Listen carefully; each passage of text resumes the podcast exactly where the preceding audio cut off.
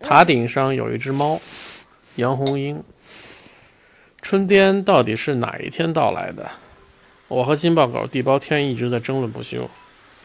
地包天说，春天是他的女主人给他脱下了花棉袄，换上绿毛衣的那一天来的。我说，春天是第一阵春风吹来的那一天来的。地包天说，天天都在吹风，怎么知道是哪一阵风是春风？我说，有一阵风吹在我脸上，轻轻柔柔的，像杜真子的手在抚摸我的脸。这一阵风就是春风。这样的争论永远没有结果，因为地包天会不停地转移话题。猫哥，你看天上那朵云，好像你现在的样子哟。我现在正躺在山坡上的草地上，头上白云朵朵，每一朵白云的形状都不一样。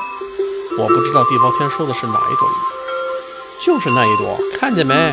前面凸起了两个尖尖的角，是你两只耳朵，后面怎么没有尾巴？左边还缺条腿哦。对不起，猫哥，这是一朵受伤的云，不是像你。那朵受伤的云是朵云，匆匆忙忙地走得很快。它来到了白塔那里，很快的又掠过了塔顶。塔顶上有一只猫。选自《塔顶上的猫》。